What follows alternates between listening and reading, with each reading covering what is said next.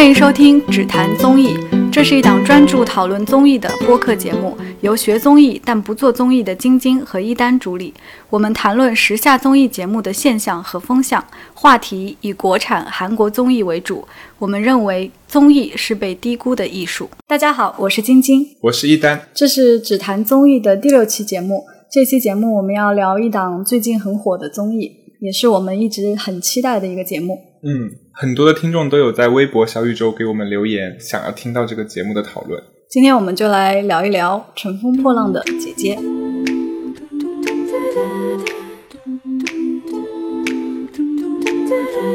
别担忧，还要再过多久才能过你想要的生活？把明天的烦恼交给明天，今天要歌唱。其实早在第二期节目我们聊《朋友请听好》的时候就说过，很期待吴梦之导演的最新作品。嗯，讲的就是这档《乘风破浪的姐姐》。当时我还觉得很担心这个节目会不会沦为一个大型撕逼现场。现在看来，当时的担忧其实是多余了。整个节目的观看体验都很好，而且在网上收到了很多的好评。嗯，我也很替吴梦之开心，因为这是第一档他自己作为总制片人、总导演、总编剧的一个节目，也就是说，节目的内容和钱都是自己把关的。对，刚刚我们还查了一下，这个节目在豆瓣的评分是八点三分，嗯也是综艺榜的第一名这样的位置。这期节目想跟大家聊一聊，像《乘风破浪的姐姐》这样一档爆款的综艺，究竟有没有什么公式可循呢？我们大概会分几个部分来讨论这个问题。第一部分想聊一聊《乘风破浪的姐姐》为什么会火，它的火有没有一些可以遵循的规则。第二部分呢，会从制作的角度去看一看《乘风破浪的姐姐》有哪一些做对了的地方，有哪一些很好的创新，以及还有哪些我们觉得可以再做得更好的地方。第三部分，我们想借由这个节目去讨论综艺究竟应不应该承担社会责任。如果它承担社会责任的话，应该以什么样的方式做更合适？最后一部分呢，想回答一下大家之前给我们提的一些热门的问题。那我们第一部分就来聊一聊《姐姐》这个节目到底为什么能火。嗯，其实已经有一段时间没有出现过爆款的综艺了。对，上一次我觉得有一些爆款感觉的、口碑又非常好的综艺，有米未做的《乐队的夏天》，还有《奇葩说》的第一季，可能嗯都能算上是较为爆款的综艺。比起《青你二》的热度，选秀类的话，《偶像练习生》当年作为第一款是那一年的爆款综艺。其实我们可以先来看一下爆款的定义，可能对爆款每个人的理解不一样。我觉得能称上爆款的，应该是说除了它有比较好的口碑之外呢，它还可以在呃微博这样的社交媒体产生很多的讨论。从观众的角度来看，你身边那些不怎么看综艺的朋友也在关注这档综艺的话，它其实就可以算作一个爆款综艺。《乘风破浪的姐姐》无疑是一档爆款的综艺，因为在它播出的当天，微博热搜其实是停了的，所以大家是看不到热搜有什么内容。但即便在这样的情况下，我们也可以在微博上看到非常多关于第一期节目的讨论。嗯，这个节目的开播讯息就是口口相传。对，说到它的开播，其实非常突然，因为我们之前也表示过对这个节目的期待，也很想知道它是什么时候开播。但那天中午就是有一些悄无声息的感觉，有人在微信上告诉我说《乘风破浪姐姐》开播了，我还不敢相信，觉得怎么就这样默默无闻的开播了？因为实际上这个节目前期宣传的部分做的还蛮足的，从刘敏涛的直拍开始，这个节目其实一直都在为他开播造势。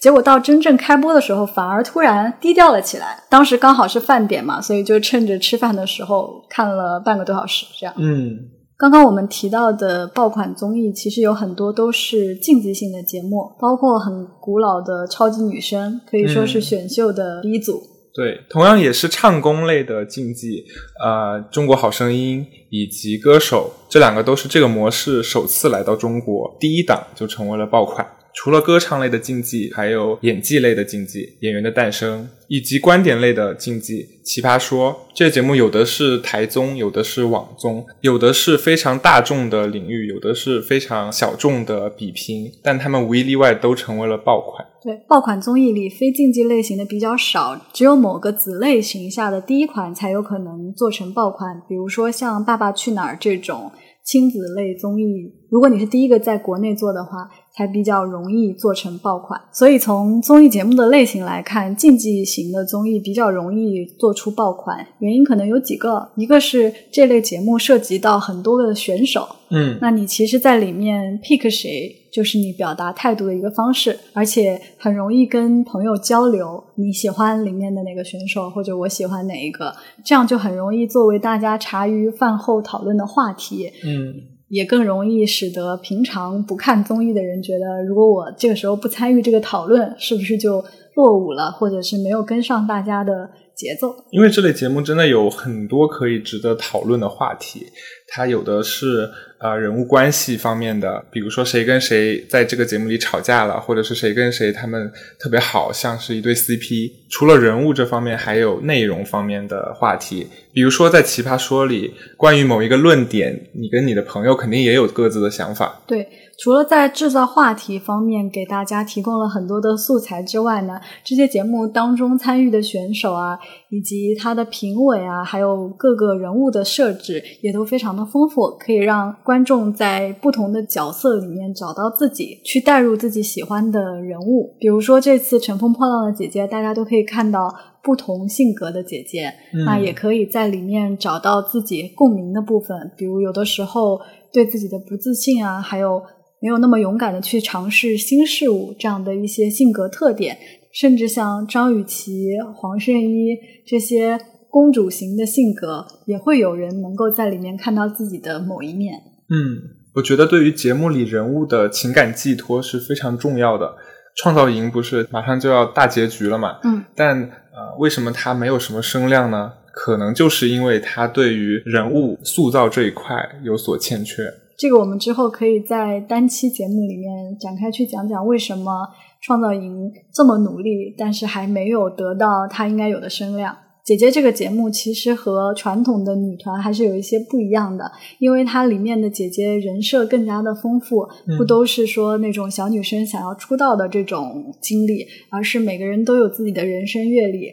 所以这种立体的人设更容易让观众找到他自己投射的那一面。而且这些姐姐她们都是有非常足的综艺的经验的，她们知道靠什么来展示自己，不像刚上节目的那些练习生，她们可能就需要导演的引导了。对，很多人其实都在说这档节目很好看。那我们平常在说好看的时候，就是一种直观上的感觉。我们到底应该从哪些方面去评价这个节目好不好看呢？如果从综艺节目制作的角度和学习综艺的人的角度去看这个节目，怎么样去定义一个好看的节目呢？我觉得一个节目会被称为好看，它一定是既满足了观众对它的想象，又给予了观众一些超出他想象的体验。嗯，每一档综艺在你看它之前，其实都会对它有一些期待，尤其是它节目设定的本身是否有提供想象空间。比如说像《乘风破浪的姐姐》，它其实从概念一提出，大家都非常好奇这个节目会做成什么样，既有新鲜感，又有我们刚才说到的竞技性。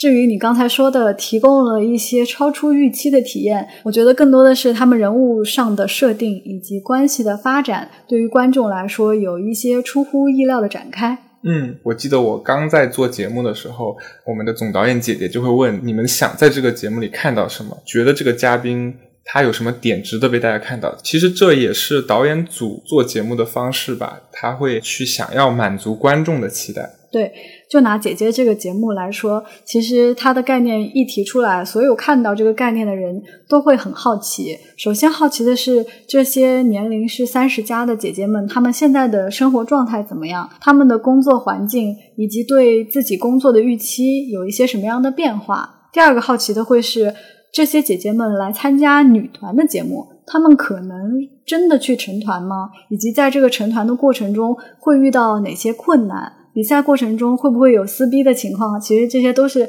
大家会好奇的点，这些好奇的点就构成了观众对这个节目的预期和想象。前面也提到过了，这些姐姐都是自带人设的嘛，所以给节目组也提供了很大的施展空间。她只要花心思去想怎么样把姐姐的故事都串起来？怎么样把同类型的故事放在一块儿讲？比如说他们在演艺圈摸爬滚打，一定是大部分姐姐的一个共同的事情吧。展示过往的故事的同时，节目组也会通过赛制让姐姐呈现他们的成长。这里的成长包括观念上的改变，对自己的观念以及对女团的想法，还有他们能力的养成，不光是他们的业务能力。对，像其实我们之前都不是很了解作为演员的万茜和蓝盈莹他们的性格是怎么样的，但是通过这个节目呢，我们就可以看到她展示出来的不同面的性格。这个是属于既是我们想象、希望看到的，又是他们展示完了之后，我们会有一些出乎意料的收获。这些东西其实构成了我们对这个节目觉得好看。其实是因为他回答了一些我们想象中的问题，同时又在这个问题之外给了我们一些意想不到的材料。从《乘风破浪的姐姐》这个节目，我们其实可以去看一下，好看的节目应该有哪些部分去组成，是否有一些。共同的特性，比如说它是否要满足天时地利人和这样的东西加在一起，哪些东西操作对了是可以给其他节目组带来一些启发的。我觉得姐姐这个节目首先给我们一个很大的启发，就是说你做一个节目一定要在创意的源头上面是可以站得住脚的。这个创意本身，像我们刚才说的，可以给观众带来想象空间，可以让他在听到这个创意的时候就会引发很多的问题。我会看到怎么样的东西？嗯，好的创意就是会让人特别的兴奋。比如说，之前我有听过一个节目，就是他说会召集三对即将要离婚的夫妻做一个离婚前的旅行，旅行完后他们再去到离婚那个公证处，问他们还要不要离婚。这样子，就是有一些节目，它是一听到创意，你就会非常的兴奋。但是光有创意，其实它还是要看最终能不能实行。对，创意其实是说这个节目的根源。之前我们有在第四期播客讲《极限挑战》抄袭《新西游记》的那一期，说到一个原创综艺在国内体系的诞生，当时就以芒果 TV 整个创意体系为例，说了它的每一个节目大概是怎么样出来的。创意是它的根源，但真正要做到可以能够推出去，肯定还是要看它整个团队的执行。这些执行就会包括像选角、赛制的设置、舞台。还有整个节目的叙事逻辑和结构，嗯，一个节目是否好看，其实就是看它这些层面有没有操作得当。我们就可以以《乘风破浪姐姐》为例，来看它这个创意的执行到底是哪些做对了。创意本身我们不用讨论了嘛，它一提出来的时候，大家都很好奇。这个其实有一部分要感谢现在市面上的那些女团和男团节目，因为如果没有这些女团、男团节目铺路，它这个模式其实不一定能够被大家接受。原因是，如果大家对这一类选秀本身没有概念的话，他姐姐来做选秀这个东西也就不成立了。我有听说这个节目一开始它其实是没有被台里通过的。因为他最开始的创意并不是说让姐姐们去成团，而是让姐姐们住在一块儿，像老大哥那样的节目一样，是一个生存类的节目，会有人走啊，会有人留下这样子。当时觉得这个利益不太好，因为会有撕逼这样的戏码。他其实已经被 pass 掉一段时间了，后来又被台里的领导发现，觉得这个概念挺好的。三十家的女明星其实是国内市场期待看到的一群人吧，所以他就把这个任务指派给了芒果 TV 的吴梦之团队，去把这个事情改成一个能通过审查又在市场上能成功的一个节目。所以我觉得他这个创意本身也是依靠了一定的。the 天时的，它一个是依靠大家对团体选秀的认识的加深，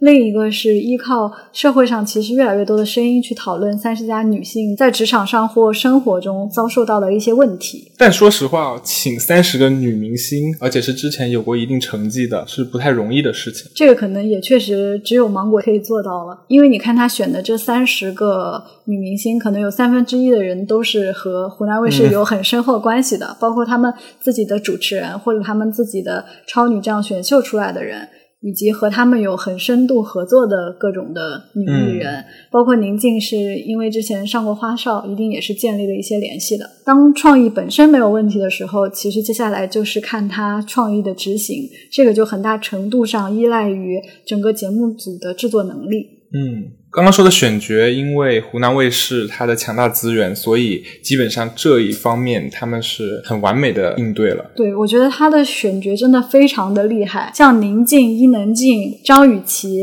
黄圣依这几个人的名字一出来的时候，你就可以想到。个性如此鲜明的这些人碰到一起会有怎么样的化学反应？观众会有很多的想象。因为说实话，节目里有任何他们其中的一个人，都会让节目有非常戏剧性的情节。对，除了这些本身话题性、人生阅历的丰富性很够的女艺人之外，他们还是有请到一些专业能力也很强的，像 Miss A 之前的。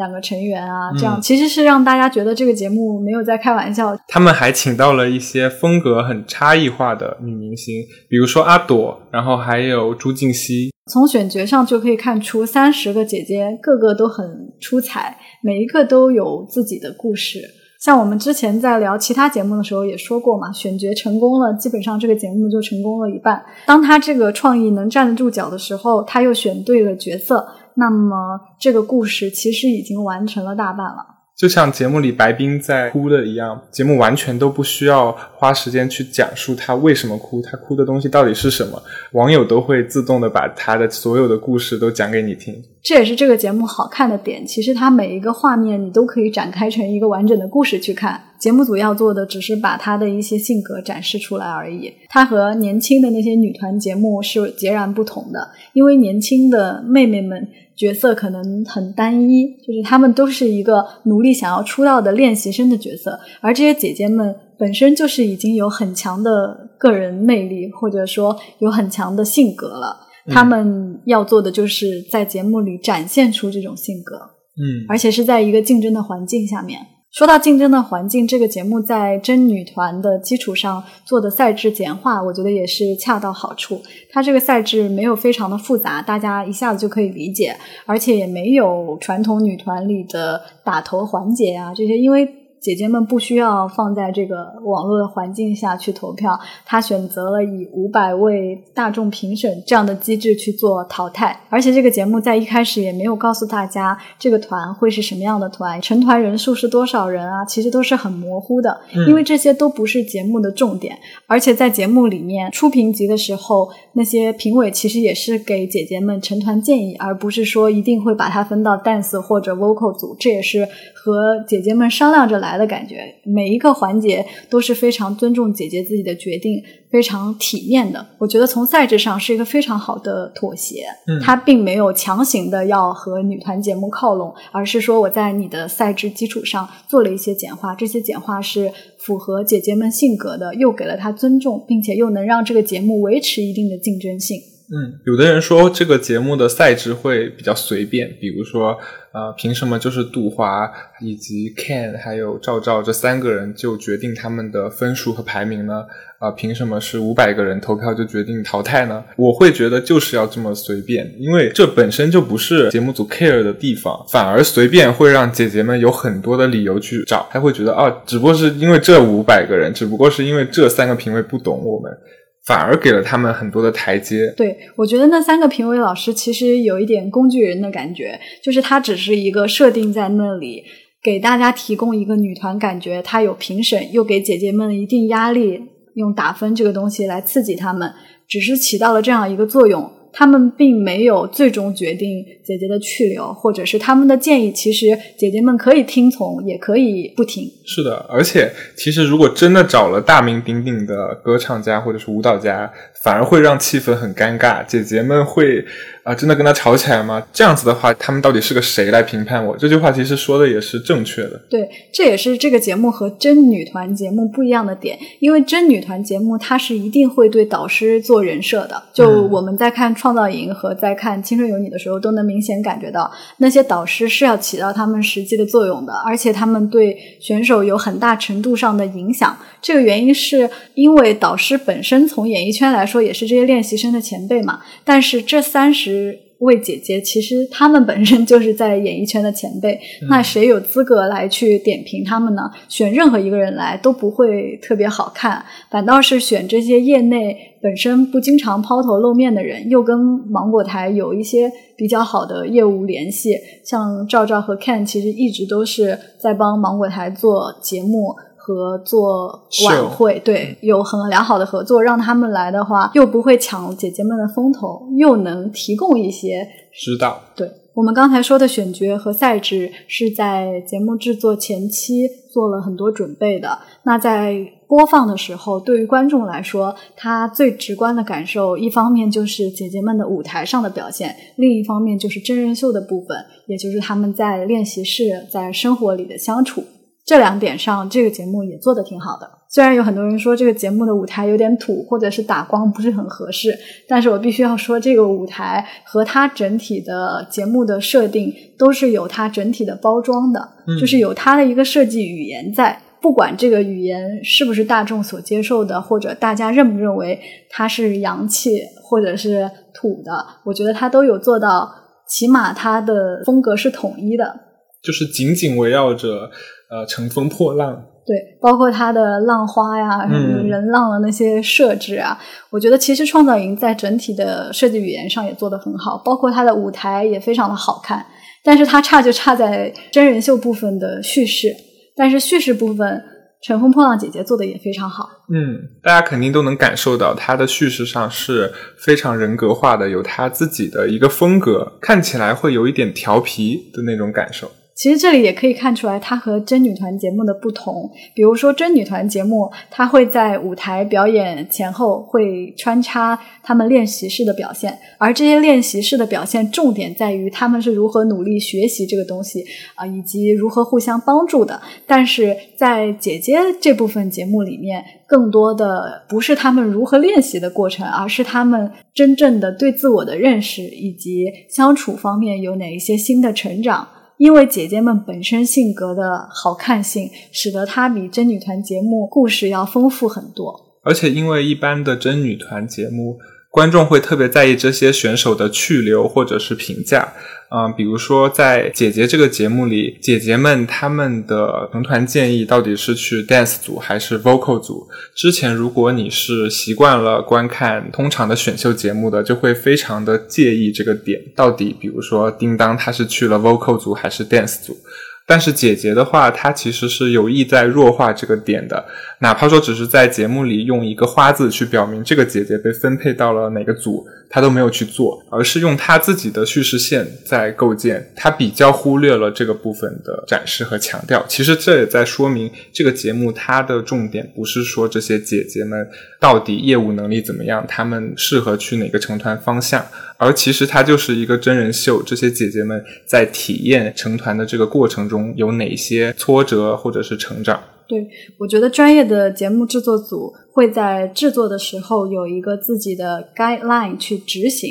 在叙事的时候，哪些东西是符合我要表现的点的？比如他们表现的点一定和真女团节目不同，不是比赛本身的输赢，而更多的是如何去塑造姐姐的人格，如何让大家了解更多姐姐们的侧面。总结一下我们刚才提到的点，如果我们用天时地利人和去看这个节目为什么做到这么好，从天时的角度来说，一个是它刚好在团体选秀节目火热的时候推出了这个时间点非常好，还有一个他在前期宣传的时候碰到了刘敏涛这个热搜，嗯其实也是刚好，而且他们也很快的抓住了这个点去做一些宣发的东西，使得大家在前期就对这个节目充满了期待。另一个是说疫情本身使得他们很好邀约这些姐姐们，而且热搜停了，也给他们某些程度上有一种推波助澜的作用，反而显得这个节目在热搜没有的情况下，还可以有这么多的热度，大家也会觉得，哎，我倒要去看看这个节目到底有多好看。从地理方面来看，就是这个节目本身是在湖南卫视的，它有湖南卫视、芒果 TV 的很多资源，能够邀请到这些他们熟悉的艺人。因为对其他台来说，邀请到三十个、三十家，并且都有个性、有自己故事的艺人，其实还是比较难的。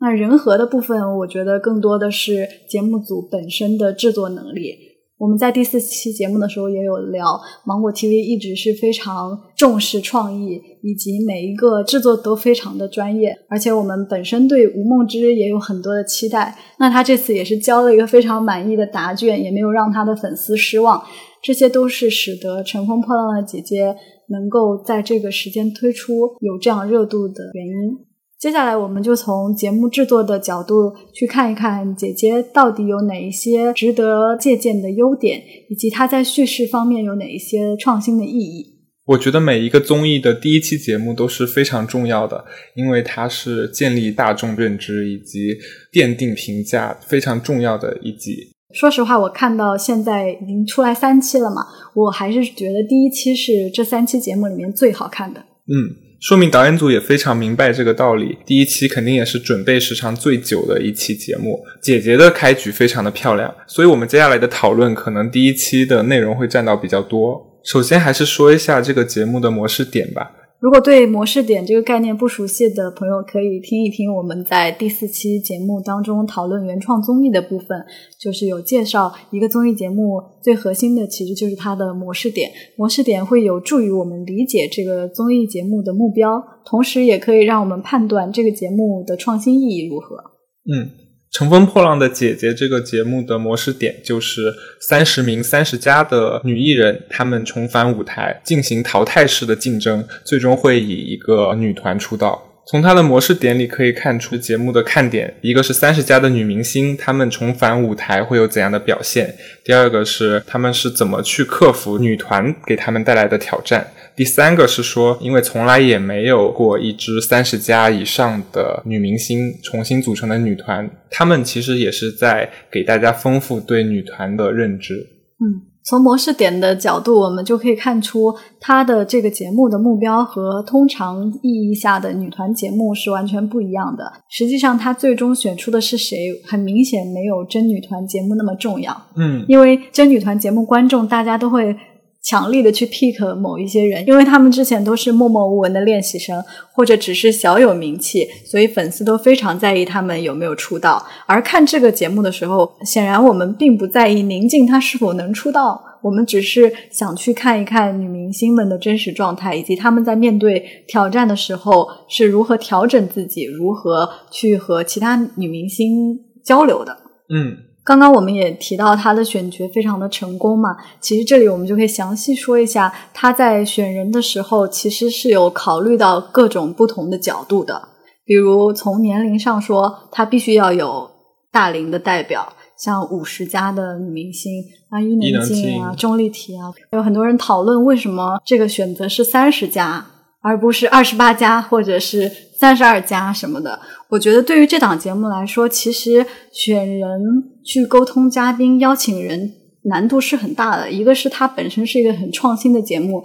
另一个并不是所有女明星都愿意在已经事业有成的情况下去做一个自己很不熟悉领域的挑战。他们能请到三十个，我觉得已经是很厉害了。所以节目定位在三十加这样一个数字，一方面我觉得是因为在三十这个边缘，它可以请到很多的明星，这样的话它可以放宽它的选人的范围。另一个三十而立这个东西本身也是他在开场的时候就推出的一个概念，比较好做宣传。刚刚说的是从年龄方面，每个梯队都有一些代表的选手；另一个是从他们的职业领域和实力的角度，包括有像 Miss A 成员这样专业女团的选手，还有一些唱跳能力比较强的，但是也请到了一些唱跳实力上稍微弱一些的演员。来作为一个补充，其实对于演员来说，他们来做女团挑战会更大一点，可以说是从对他们挑战难度不同的梯度去做了一个选择。另一个维度是从不同的性格去出发，像张雨绮、宁静属于比较个性或者张扬一些的性格，包括黄圣依也请到了一些像许飞这样子比较内敛的。不是那么很愿意去张扬的表现自己的这些性格，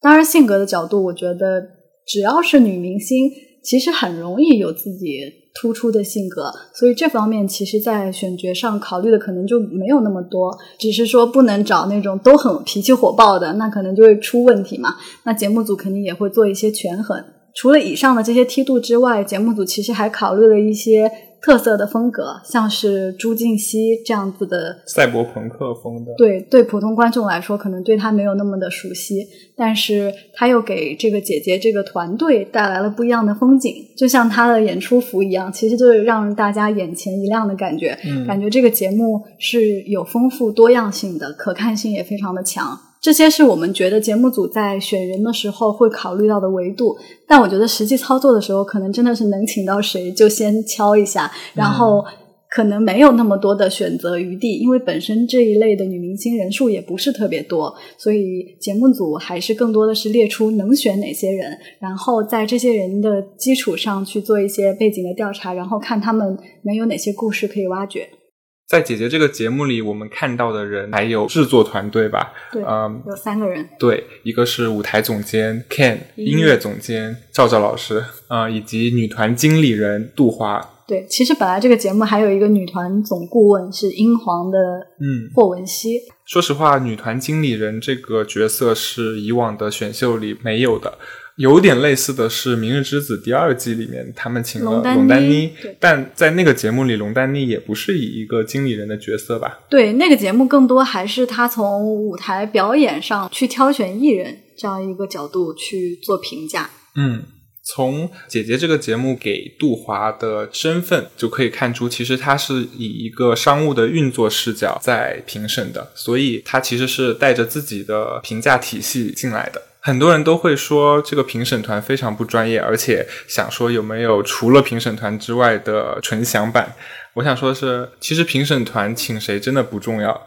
他们就是一个绿叶的角色吧。通过他们，反而反衬出姐姐们的专业，姐姐们自己的想法。你可以看到阿朵其实是对成团有自己很好的想象的。这也是姐姐们和练习生不一样的地方。练习生其实刚出道的时候，对于制作人啊和经纪团队都是非常尊重的，或者他们很多的路线，包括偶像现在走的路线，都是由经纪团队严格设定好的，他们要在某一个轨道上去行进。但是对于这些三十加的姐姐来说，她们的经验太丰富，以及知道自己想要什么，所以。她的想法就不那么容易被制作团队或经纪团队去干涉，他们有很多自己的想法。就像我们前面提到的，舞台总监跟音乐总监请谁都不重要。节目组明显没有在请流量，因为流量不是他们关心的重点了。对而且说实话，这些姐姐们的业务不好点评，就像赵赵老师一直在节目里被怼一样，就是要请一个适合被怼的人。他就像节目里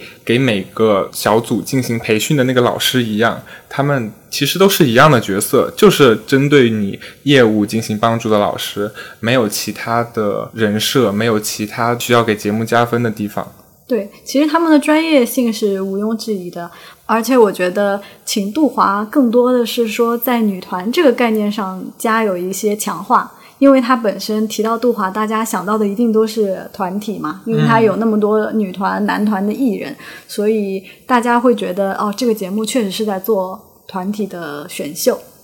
除了这三个嘉宾以外，还有一个蛮突出的人，嗯，就是观众都觉得他特别的卑微。嗯，他在节目里的角色叫做成团见证人。对，从这个角色就可以看出来，他和真女团节目是不一样的角色。像蔡徐坤 PD 啊、张艺兴 PD 啊，他们这些的确是一个制作人一样的角色，而这个见证人真的就是一个旁观者。对他更多的充当的是一个陪伴及在评审团跟选手之间是一个粘合剂一样的存在。对，我觉得他这个角色扮演的很好，也是因此有很多人觉得对黄晓明有改观。就以前他在中餐厅的形象啊，名言名语，但他在这里就被塑造了一个小明历险记这样一个角色，说他是端水担当。其实这也是节目组做的一个调剂。说到这个调剂，其实在三十个姐姐里面，沈梦辰和吴昕也是一个调剂的角色，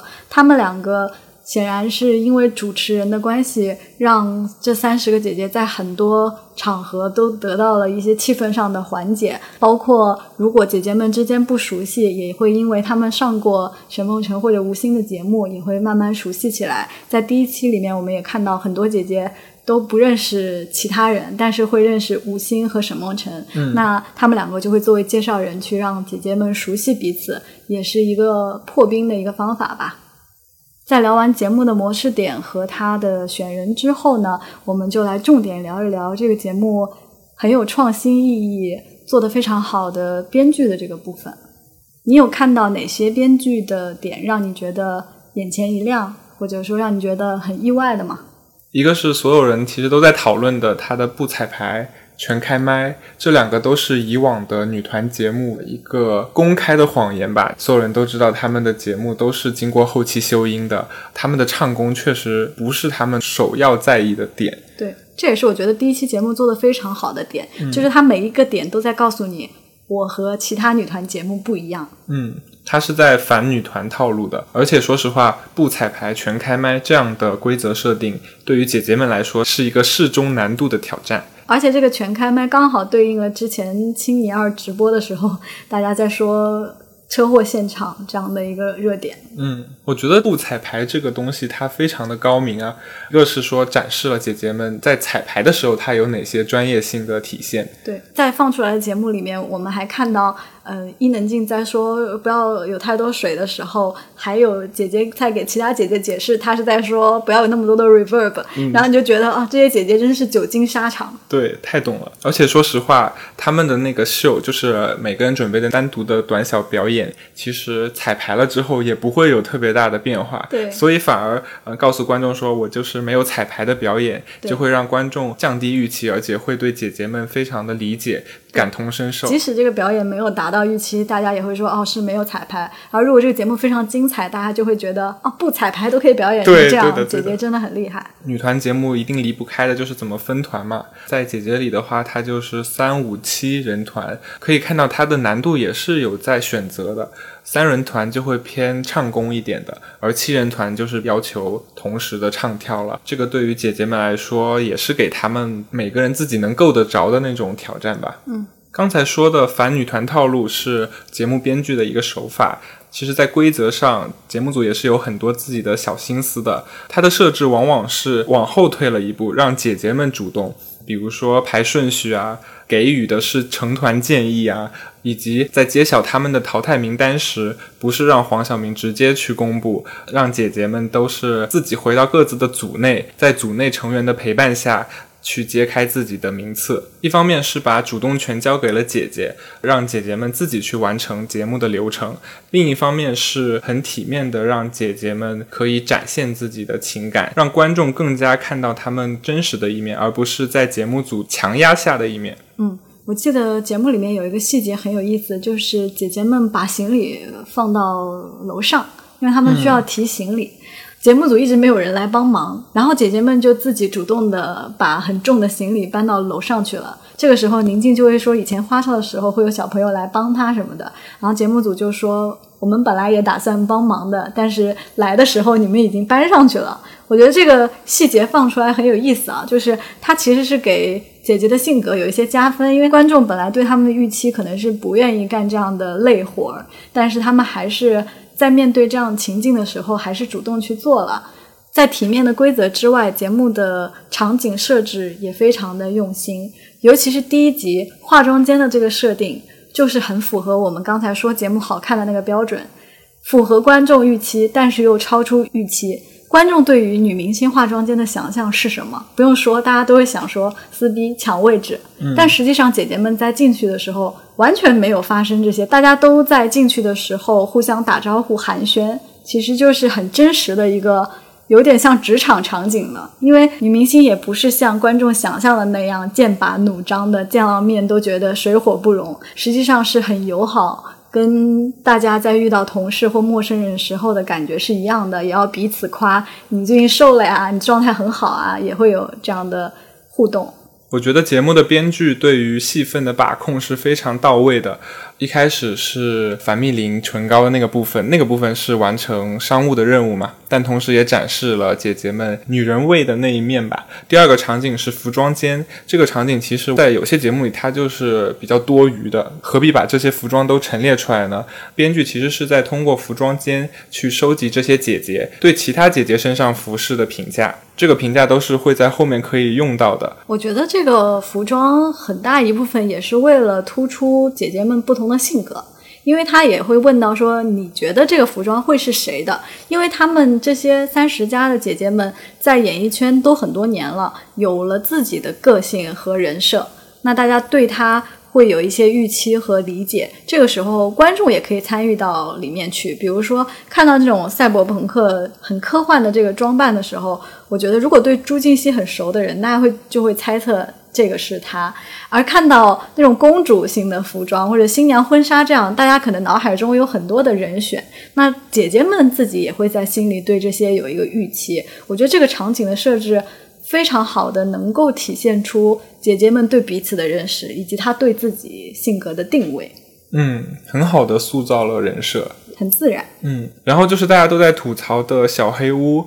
也就是评审团在的这个地方。有的人说他为什么不在舞台里呢？其实可以看到节目组的安排是一个是之前跟姐姐们承诺了，啊，说台下是不会有观众的；另一个其实是机位上的安排，这样子拍摄的舞台会更加的丰富。还有一个就是这个策划室是一个更加适合谈话的区域，所以姐姐们在表演完之后，她们进到这个策划室，可以坐下来好好的跟给她建议的经理人、业务总监去交流自己的想法，而不是站在舞台上有一个被审判的感觉。我觉得他第一期的流程安排是非常流畅的，从留唇印到化妆间，到他选择出场顺序的那个空间，然后上台到小黑屋，再回到一个表演完了的那个区域，整个给人感觉是一气呵成，有一点他面试流程一个一个的去走这个过程的这样的感觉。而且第一期评级的舞台是很小的那样一个空间，我看有很多人觉得不懂为什么要在一个很闭塞的地方，看起来有点黑暗的地方去做这个表演。其实我觉得它有一点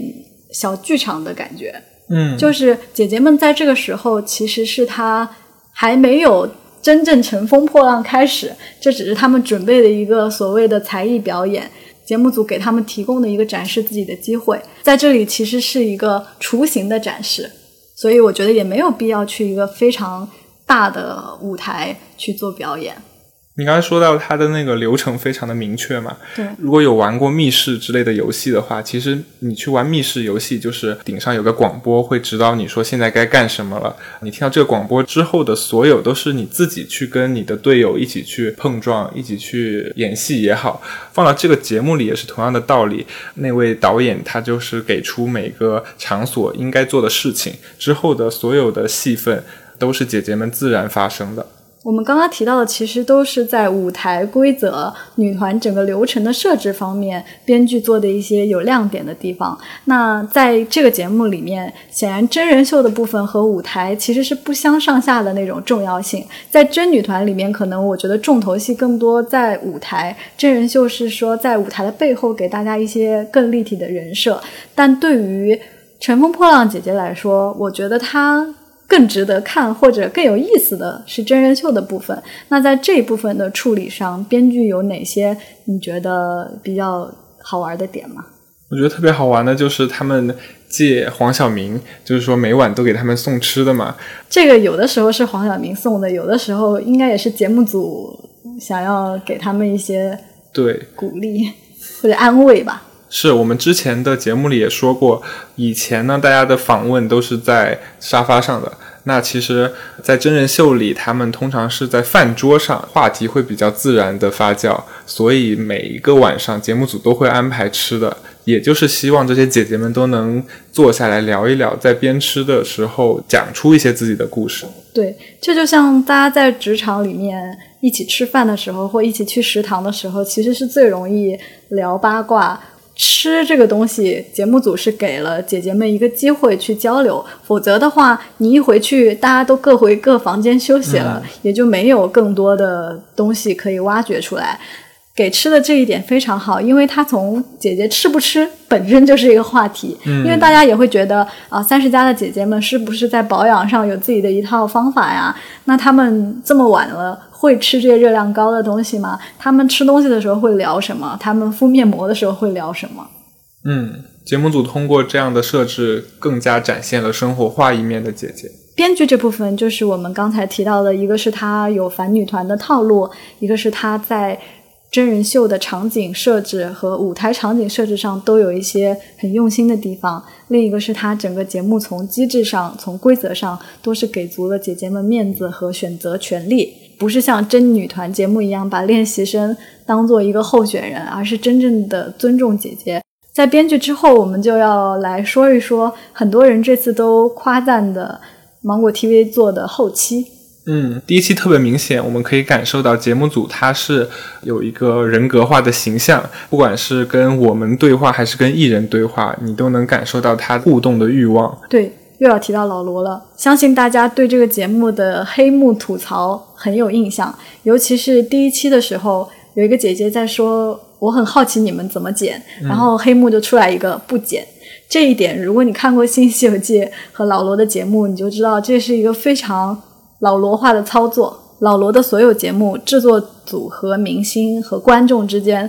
都有很强烈的对话欲望，他会很精准地抓住观众这个时候的情绪，并且放出相应情绪的黑幕的吐槽，让观众觉得节目组好像和我想到一起去了，或者节目组的吐槽非常有趣，就是我们说的官方吐槽最为致命。嗯，老罗就一直在做这样的事情，而《乘风破浪》姐姐，我觉得第一集。做得非常好，他让观众觉得节目组和我是站在同一边的，包括他写的仅代表杜华女士个人观点，以及他各种在黑屏的时候上面写的吐槽的话，还有《小明历险记》这样的一些跟观众的对话。我觉得这应该是国内综艺第一档做得非常好的和观众互动的尝试。我们上期讨论到《极限挑战》的抄袭嘛，像这样剪辑的方式，我觉得就不能说它是抄袭，它是说借鉴这样一种方式，而他决定放出什么样的内容，还是有节目制作和他想传达的消息为主的。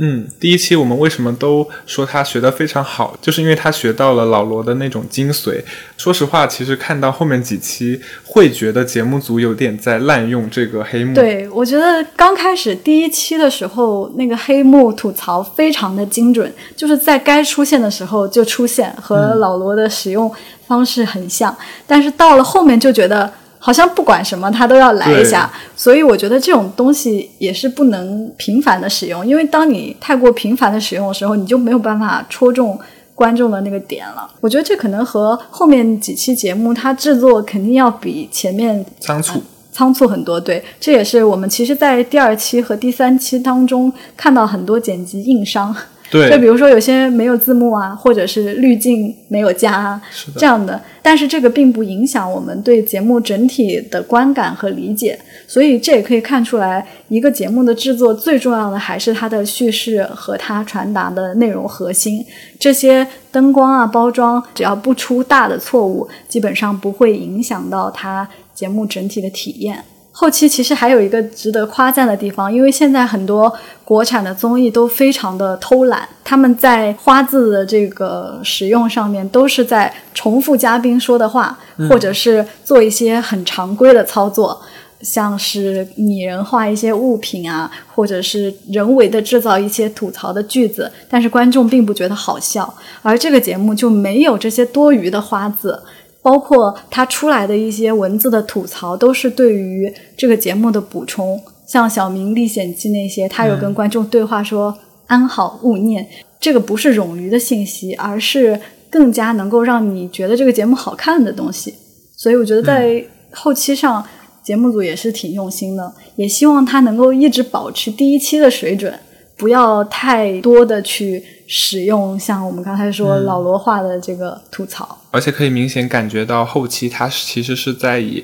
非常碎片化传播的思维去剪辑的，它每一个小段落其实拿出去都可以很好的在社交媒体上传播。我觉得他非常有心思的还有一个点就是说，在一些对话的段落，每一个说话人他其实是有一个小字在说他这个时候其实是在做什么表什么情绪的。我举一个比较大家都知道的例子，就是在中国好声音里，它的右边都会有一列竖的字在说。说现在是什么环节？它起的作用就是这个，就是表明说，呃，我现在的段落有一个怎样的情绪，它是正在做一件什么事情。你说的是《乘风破浪姐姐》她在人名上面的一个小注解吗？对的，对的。比如说宁静进到场子里，她对大家进行回应的时候，她就会写她这个时候是一个什么情绪，现在在做的是一件什么事情。可能很多观众没有注意到这一点，但是其实它是一个对场景上叙事的补充。在刚刚这一部分呢，我们从模式点、选人、编剧还有后期几个大的方面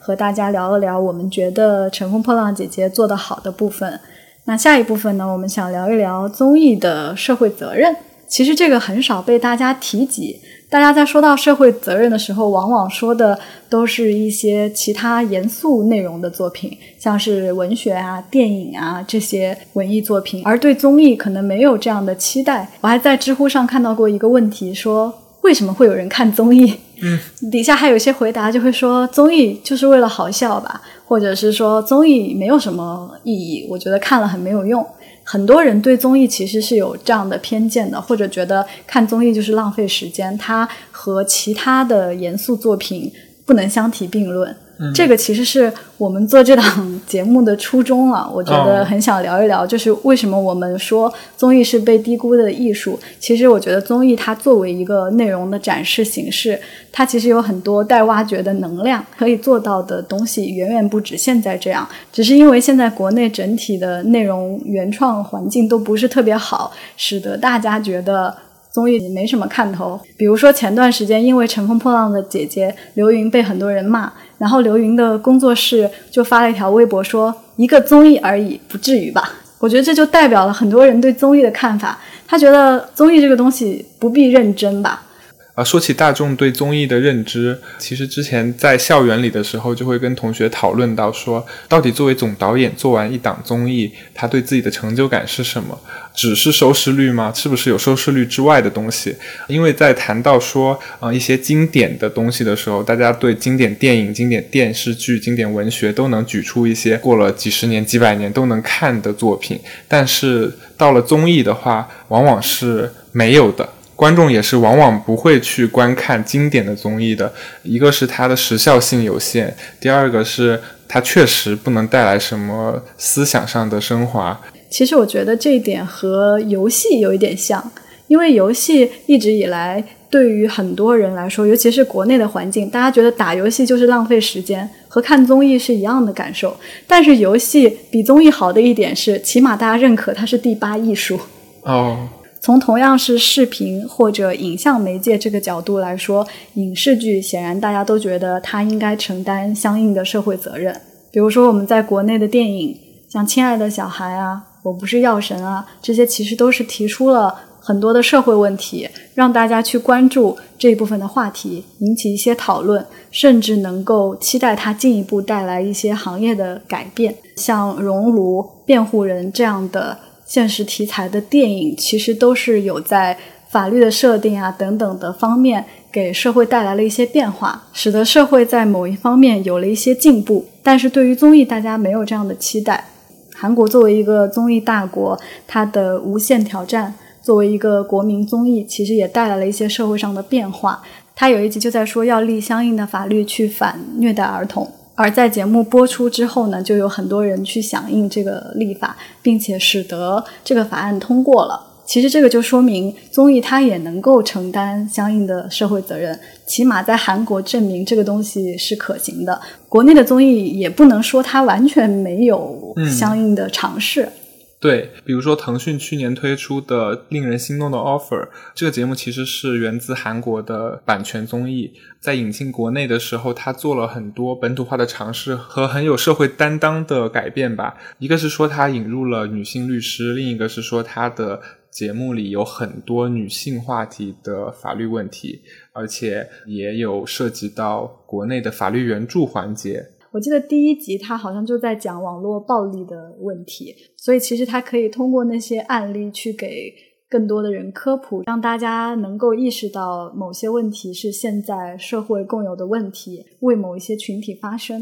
嗯，包括抄袭《无限挑战》的《极限挑战》，其实也有在做这方面的尝试，比如《无限挑战》之前做打工特辑。极限挑战也有相关的。且不说它在操作层面和无限挑战的对比，或者不说它的抄袭问题啊，但是它做的一些特辑，即便是后来变得不好看之后做的垃圾分类的东西，其实它也是某种程度上在反映现在社会进展中的一些共同讨论的东西。可以看到，有相当多的综艺其实是他在担起公益这一个社会责任。除了公益之外，包括普法，以及引起社会对某些问题的关注，这些都是能够做到的。我觉得综艺的收视率不比影视剧这些差，它的影响范围其实是很大的。而对于综艺节目的制作团队来说，其实是应该更主动的去承担社会责任。包括最近在播的《向往的生活》，虽然很多人吐槽说没有之前好看，但是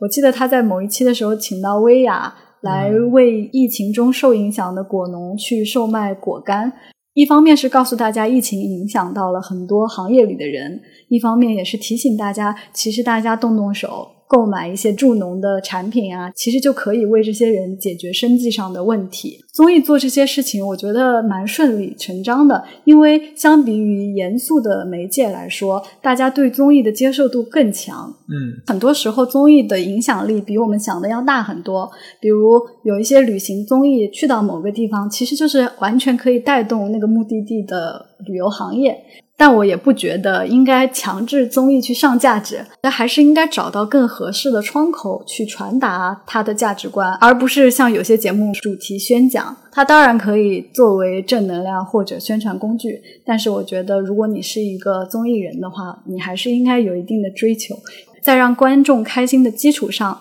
能够传递更多的社会责任。如果你只是想传递开心，我觉得也没有问题。说回《乘风破浪的姐姐》，对于这个节目有没有承担社会责任，大家也是有不同观点的。首先，她肯定是对参加节目的女艺人有很大的改善，给他们带来了新的人气、新的热度。但也有人说，他们表面上是在为女性发声，实际上是逼女性追求不符合年龄的形象。大部分对这个节目的看法都是正向的，还是说它有在三十家女艺人的生存现状上带来了一些话题的讨论？不说它能不能改变行业吧，我觉得改变行业实在是一个非常难，或者是它本身就应该是一个缓慢的进程，在现在的环境下是很艰难的。但起码他在第一步上做到了，让大家对这件事产生讨论。看这个节目之后，他们的这个女团的团综已经定档了一个嘛，就是《花儿与少年》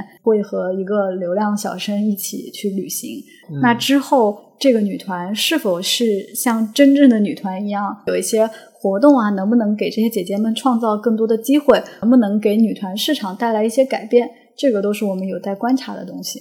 我觉得很多人对姐姐这个节目产生挂羊头卖狗肉的感觉，就是因为姐姐在一开始的时候，嗯，给了大家太多的想象，而且她的节目营销宣传手段上也是一直在强调说为女性发声。对，我觉得在这个节目里，节目组有很强烈的传达女性发声的意愿，有很多姐姐在被采的时候都说，她觉得这是女性的力量，有一些听起来像是强 Q 的。三十家女性的现状和女性作为一个弱势群体在整个社会里的问题，其实是非常多的。它不是单单一档综艺可以去解决的问题。我觉得目前为止能够激发一些讨论，其实就是已经做到第一步了。在之后，我们还是应该有更多的节目。或者是说更大范围里的内容创作，去引起这个问题，形成一个规模的效应，它才能够对这个复杂、有很长时间根基的这个问题产生一点点动摇。我觉得哪怕是一点点动摇都是有意义的。当然，这是一个很大的问题。除了这个大问题之外，这个节目还有两点让我觉得挺有意义的。第一个是说三十加的女性之间的这种友情。嗯，因为很多人我们在生活当中体会到的都是三十岁以后可能交朋友变得比较困难，但对于姐姐们来说，我们在节目里看到她们其实很容易通过同时挑战某一件事建立一些革命友情。这些一方面是因为他们在这个竞争的环境下彼此扶持。另一方面，也是因为他们都在演艺圈经历过很多事，像白冰哭，其实我觉得很多人都能懂她那个心情。嗯姐姐们比其他的人可能更能懂彼此，这个跟往常的女团节目也是很大不一样的地方。她们都有了自己的感情，有一些也有自己的孩子，在家庭和事业的分配上，在这些社会上共同承担的这些女性问题上，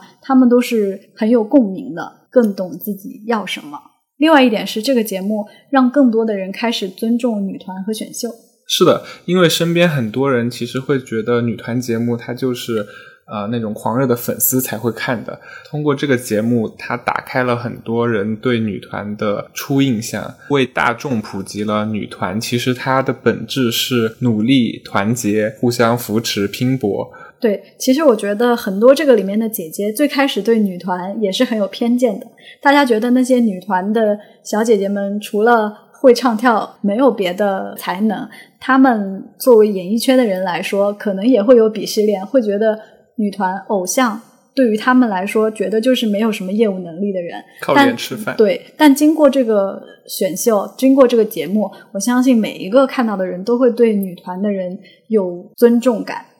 因为他们也是靠自己的努力和练习，不断的去提升自己、挑战自己。这个东西是值得所有人去尊重的。这跟我刚才说，很多人对综艺或者游戏有偏见是一样的。大家应该去放下很多的偏见，去看这些内容，去感受这些内容的优点吧。总结一下综艺的社会责任这一部分，其实我们是很期待综艺能够承担起自己的社会责任，但是这个前提是说我在把节目做得好的基础上，如果可以对社会产生一些影响，当然是更好的。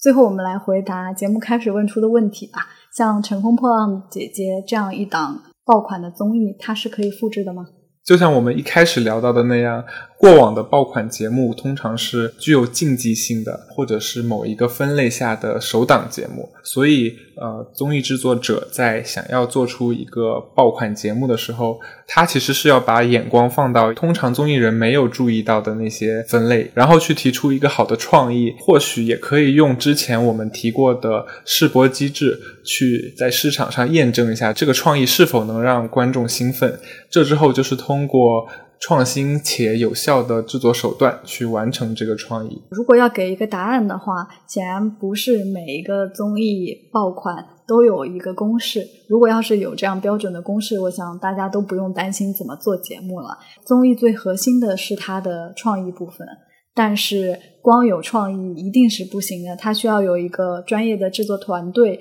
把这个创意从各个细节和侧面去完善的非常好。怎么判断它完善的非常好？其实就是我们说的，它能在满足观众对它的想象的基础上，还能给一些额外的惊喜。如果只是靠抄袭，一定是没有办法完成一个爆款综艺的，因为很多人甚至连抄袭都抄不到精髓。所以还是希望综艺制作的人可以对自己的工作有尊重，嗯，也对观众有尊重。我们也期待市场上出现越来越多好的爆款节目。嗯，他们不光是有很好的收视率，而且能承担一定的社会责任。这期我们想聊的内容就是上面这些。最后，我们来回答一些网友提到的热门问题，也是在网络上比较有代表性的关于《乘风破浪的姐姐》这档节目的问题。首先是这档节目是否抄袭了姐姐们的《Slam Dunk》，也是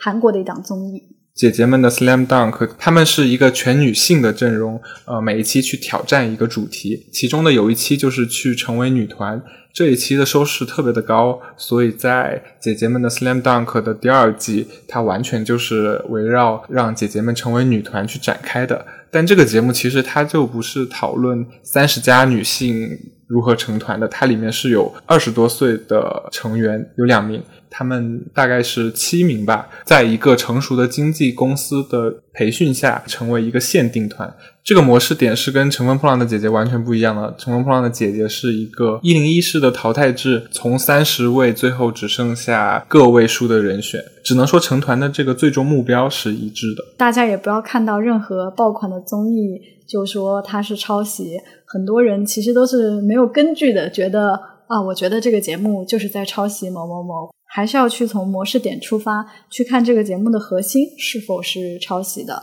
嗯，只能说，也许《乘风破浪的姐姐》的创意源头是受到了姐姐们 slam dunk 的激发。第二个问题是小宇宙上的用户留言，他说后期剪辑按什么来给镜头？靠内容还是资历背景？这个我们刚才在聊后期和叙事的时候，其实也有说，节目组在制作节目的时候一定是有自己的原则的，这也是编剧在其中的作用。比如说，对于每一个姐姐来说，都有她自己的剧本，但这个剧本我们在之前的节目也再三强调过。真人秀的剧本绝对不是一字一句，或者是说很明确的故事发展，而是对于这个姐姐的性格或者她要展示的故事，编剧是有内心的一些想法的，并且在场景当中希望可以激发出这一部分的人设，方便编剧去做故事。当节目组有这些人设或想要做的故事之后。后期剪辑一定是往这个故事方面去靠的，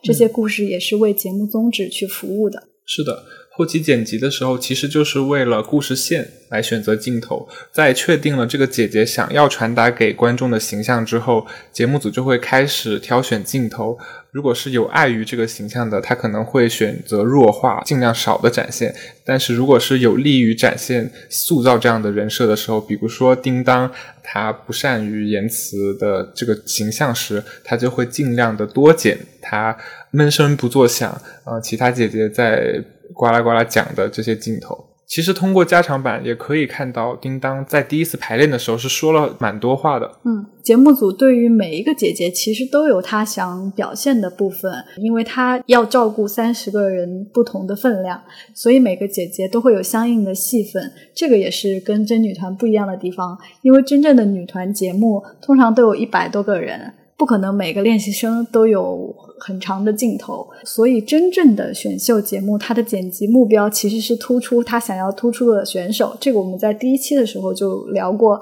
青春有你二》里的剪辑嘛。那姐姐这个很不同，因为姐姐们都已经是作为艺人被邀请到这个节目的，而不是真的来参加比赛，所以节目组一定会照顾到所有人的分量，即便在早期淘汰的姐姐们。大家也可以看到，他们其实是有足够多的戏份的。第三个问题是小宇宙上的用户留言：舞台设计怎么回事？评委为什么做小黑屋？这个其实我们刚才在节目当中已经回答过了。对，其实导演组也是花了心思的，呃，通过让评审团坐在小黑屋，通过小黑屋的设置，呃，建立了一个评审团跟姐姐平等交流的区域。这个留言应该是第一期节目之后留的，所以可能到第二期、第三期看到舞台的时候，也许就没有这个疑问了。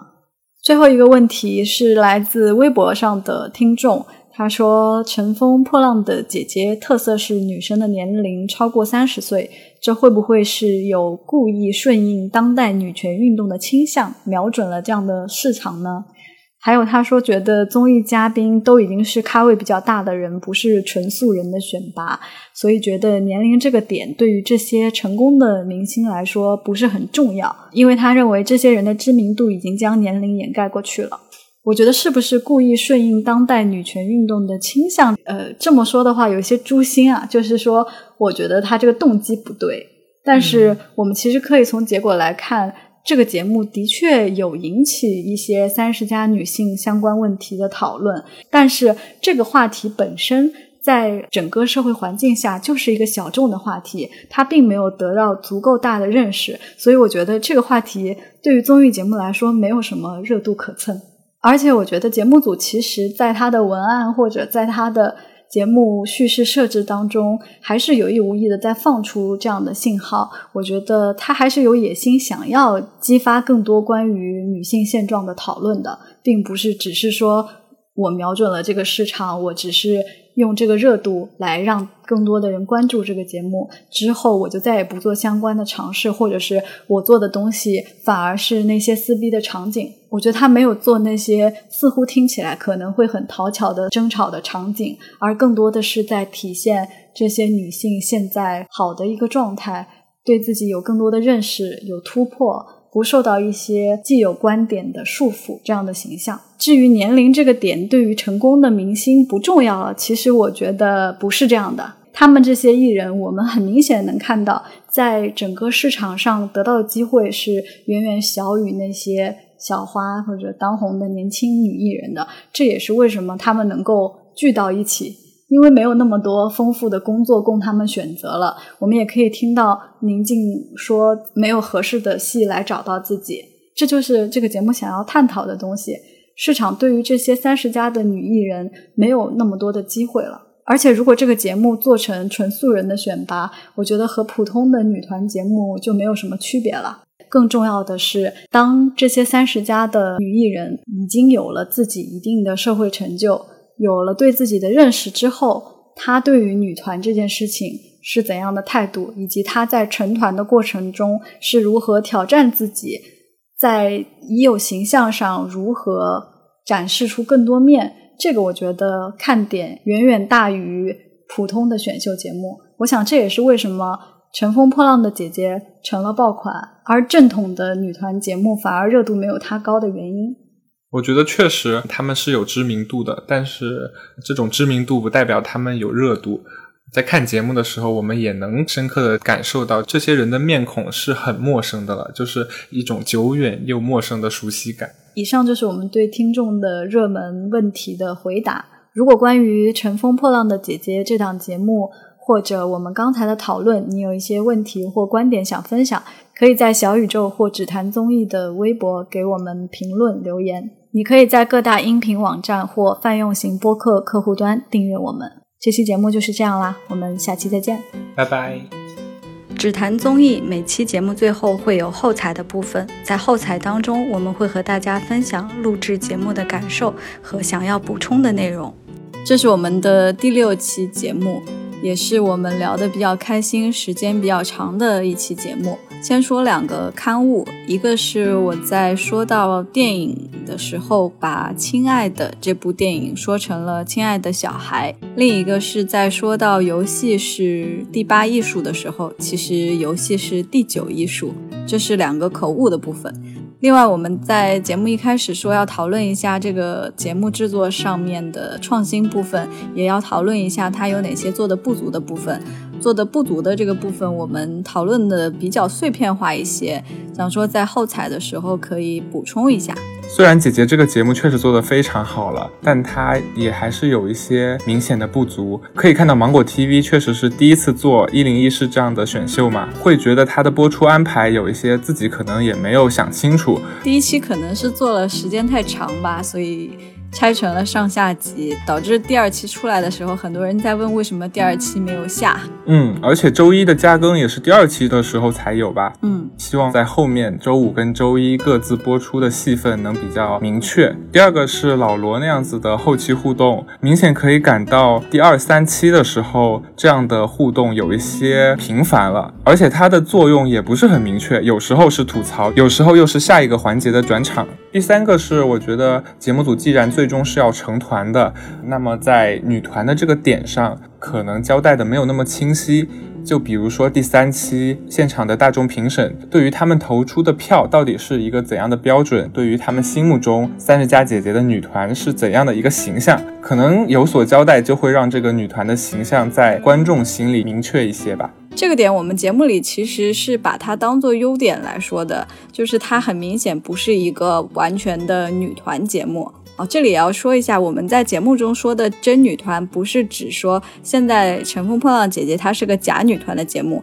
只是说真女团用来指代完全是一零一模式的女团选秀节目。接着刚才的说，节目里没有交代这个女团大概整个选出来的一个节奏。可能会使，如果大家是抱着看选秀的心态来看这个节目的话，可能没有办法有像在看真女团节目时候一样的那种清晰的路线，没有办法知道这一期我大概会淘汰多少人啊，大概到第几期的时候会有一个明确的结果啊，或者大家的复活赛是怎么样的赛制啊等等。这个我们在节目里也说了，他对赛制有一些简化，这个是优点的地方。但是其实节目组可以有一个进程的大概交代，这样的话，大家在看节目的时候也有一定的预期，也能满足一部分真的喜欢看选秀和看舞台、看比赛的一些观众的预期。那上面就是我们觉得这个节目不足的地方，但整体上一定是瑕不掩瑜的，它一定是一个很好看的节目，也希望大家能够。